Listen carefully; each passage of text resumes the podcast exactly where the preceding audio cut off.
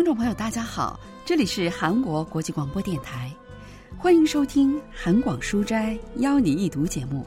本周要为您介绍的是韩国作家金延秀的小说《刺拳》。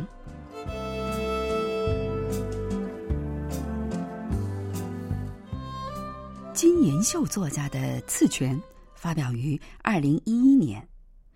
二零一八年，包括这部作品在内的金延秀短篇小说集，还曾被翻译成为法文，在法国出版，获得了评论家与读者的一致好评。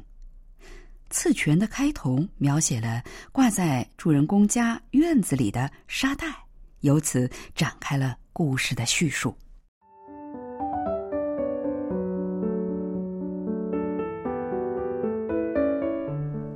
我有一个旧的悬挂式拳击沙袋，长一米二，是天然牛皮的。我在那当时是只有在拳击馆才会使用的高级沙袋，但自从高中毕业后，我就一次也没碰过那个沙袋了。虽然看到我现在瘦削的身体，也许没有人会相信，但我真的学过拳击，而且是从高一那年秋天一直到高中毕业。爱德华·马奈曾说：“十五岁正是想把世界炸个稀巴烂的年纪。”我当时也正处于那个时期。我总是对某件事满腔怒火，但那愤怒大体上都荒谬至极，或者连我自己都无法理解。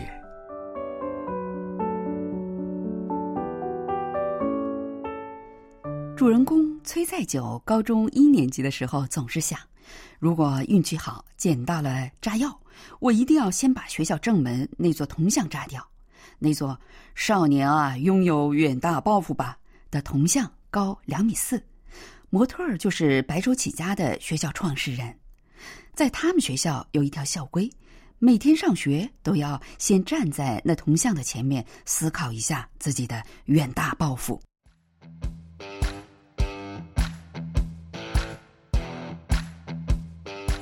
不幸的是，那个时候我没有任何野心和抱负，所以每次我在“少年啊，拥有远大抱负吧”的铜像前闭上眼睛做样子的时候，经常会想：我的人生是不是哪里出了什么问题？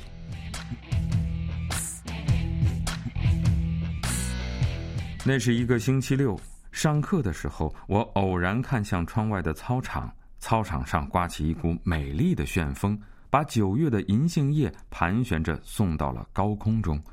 我从来没有见过风的形态，对我来说，风就好像是氧气或者氮气，又或者像爱情或愤怒一样，没有任何具体的形态。但那天在我眼前出现的风有了形体，有着肉体和肌腱，而这让我不由自主地发出了“啊”的感叹声。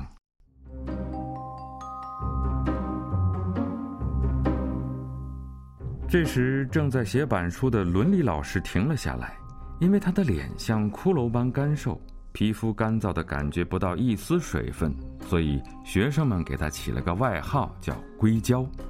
硅胶扭过头来问：“刚才是谁发出奇怪的声音？”我认为这种令人惊叹的美好风景，是在我的少年人生中可遇不可求的事情。老师当然也会理解我的心情。我看到银杏叶被旋风卷起，回旋着飞上天空，比升旗台还要高。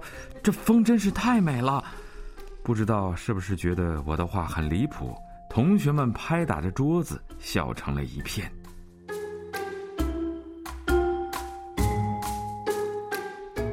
这混小子，你是不是疯了？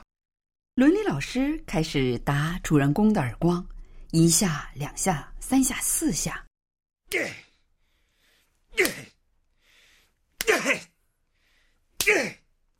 我很伤心，不是因为脸被打得很疼，而是因为一个少年心目中美好的风景，却成了孩子们的笑话，成了老师的笑柄。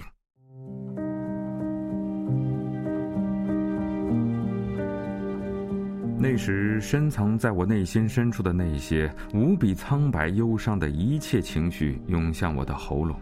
我用力推开正在打我的硅胶，然后用手抓着头发，疯了一样的大喊大叫起来：“哇哇哇！”那天下午，主人公被留在空荡荡的教室里，他被要求写检讨，但不管怎么想也想不出自己到底有什么要检讨的。最后，他被罚每个星期六都要打扫网球场和旁边的厕所，直到毕业那一天。主人公在回家的路上偶然看到了拳击馆的广告，于是便找去那里。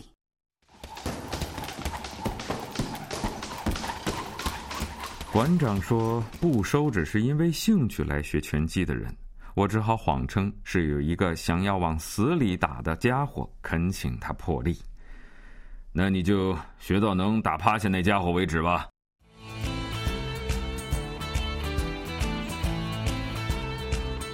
放学后，我每天都要跑八公里，回到拳击馆再跳三十分钟的绳，然后就踩着拳击馆地板上贴着的脚印模样练习基本步法，或者把胳膊肘紧贴住身体，绷紧下巴，做出防御姿势，不断练习劈开拳头的动作。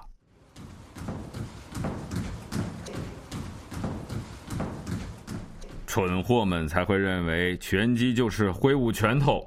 实际上，拳击的根本是步伐，拳头只不过是在配合犀利的步伐而已。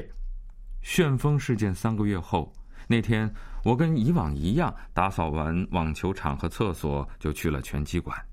因为是星期六，拳击馆里一个人也没有，所以我那天第一次跑到拳击馆中央的沙袋旁打了几下。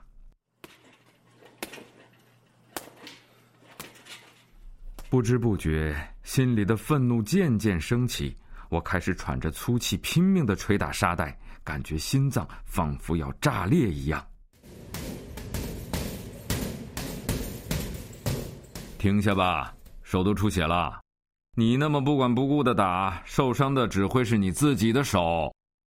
馆长摆好姿势，向着空中打了几拳。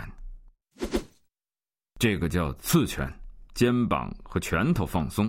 噗噗，要这样直线出击，要像快速从冰箱里拿出小西红柿那样伸出胳膊，踩好步伐，不断的反复，噗噗，让对手心烦意乱、焦躁不安，直到对手的脸渐渐被愤怒所占据，噗噗，就这样不断的打出去，先用刺拳做好铺垫，最后再一拳毙命。来，你试试看。我照着馆长的话打了一拳。肩膀放松，不是只把拳头探出去就行了，而是要迅速的把西红柿拿过来。馆长再一次摆好姿势，打出一记刺拳。不管是拳击场上还是世界上，都没有任何一个地方是安全的。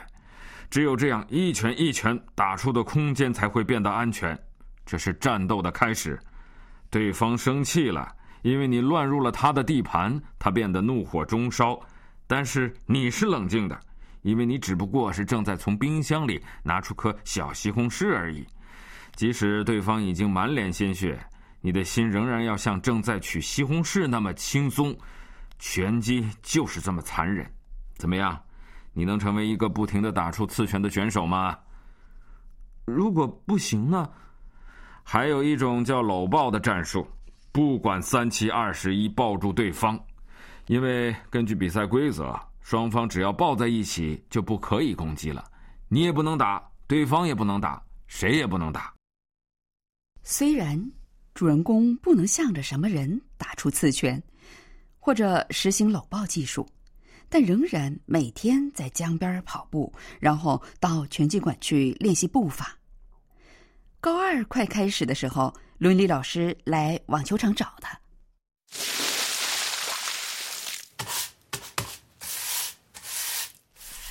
每个星期六，一个人留下打扫卫生间，很开心吗？刺拳，你那么喜欢打扫，等毕业了也回来打扫吧。刺拳，不就是写个检讨吗？犯得着吃这样一年的苦吗？你也真够拗的。刺拳，今天是星期六，你吃午饭了吗？刺拳。一起去吃碗炸酱面吧。硅胶把我带到了学校门前的中华料理店，我们各自吃着自己面前的炸酱面，一句话也没说。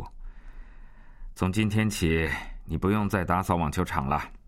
仔细想想，该写检讨的不是你，而是我。搂抱。主人公在心里喊着“刺拳”和“搂抱”。对此，首尔大学国文系教授方敏浩介绍说。이소설에서는권투는인생과같은것이에요그러니까우리가맞상대해야되는在这部小说里，拳击就好像是人生。我们在人生中会遇到强大的敌人。在小说中，铜像象征着危害学生人身自由的学校制度，以及像硅胶老师那样的师长意味着某种强大的势力。怎样才能与这样的势力抗衡呢？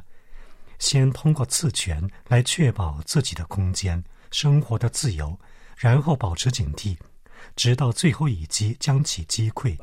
这些道理都是借拳击来讲述的。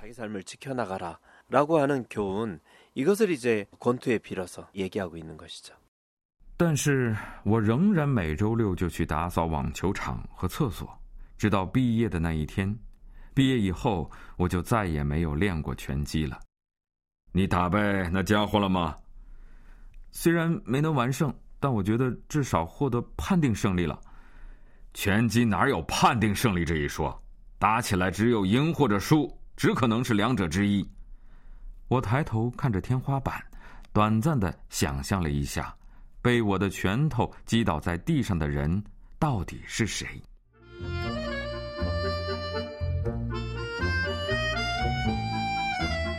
我最近在做送活鱼的卡车司机，薪水少得可怜，还要晚上在高速公路上行驶，因此并不能算是什么好工作。但即使这样，也不能说这份工作很糟糕。虽然是很辛苦，但不需要像其他职业那样总被上司干涉，而且开车的时候还能听音乐。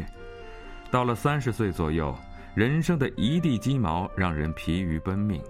即使给我一卡车炸药，我也不会有兴趣去炸毁世界了。当然，也不会有挥出刺拳的想法。每天都觉得好像被谁狠狠地揍了一顿，但回头去看，却没有任何人在挥动拳头。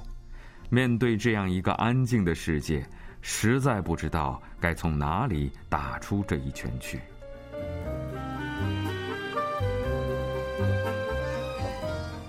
不久前，主人公偶然在高速公路休息区遇到了退休后四处旅行的伦理老师。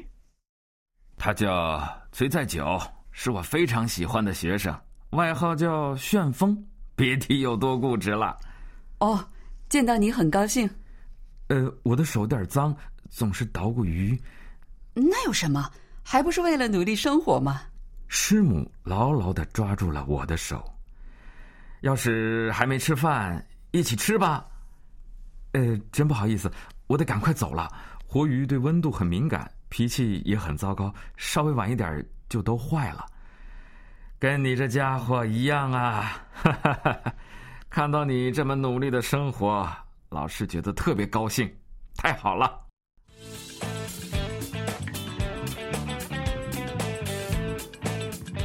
运输活鱼不能太慢，也不能太快，而且还要用一定的速度行驶。如果因为晚了些便加快速度，槽车里的水便会晃动起来，活鱼们会因此受到压力而死去，而被死鱼污染的水又会导致其他鱼的死亡。我发动引擎，再次跟硅胶道别后出发了，直到我离开服务区，他都一直在挥着手。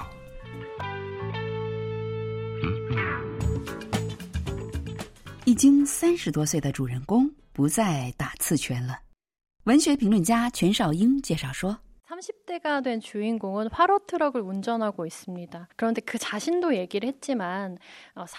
三十多岁的主人公做了运输活鱼的司机，就像他自己说的那样，按照社会上的普遍标准，很难说过得很成功，但他看起来却丝毫不显得不幸。”因为他比任何人都更努力的工作，更诚实的生活着。再次遇到的硅胶老师夫妇也同样这么想。如果说十五岁的他像鱼缸里的鱼那样被社会的桎梏束缚着，现在的他已经生活在束缚要少很多的十五吨的水里了。今后只要很好的避开看不见的社会的拳头，打出只属于自己的刺拳，一定能够获得更自由的人生。为了实现这样的目的，我们也需要拥有只属于自己的刺拳。더자유로운삶을찾아갈수도있겠죠그리고그것을위해서우리에게도우리만의잽이필요할것같습니다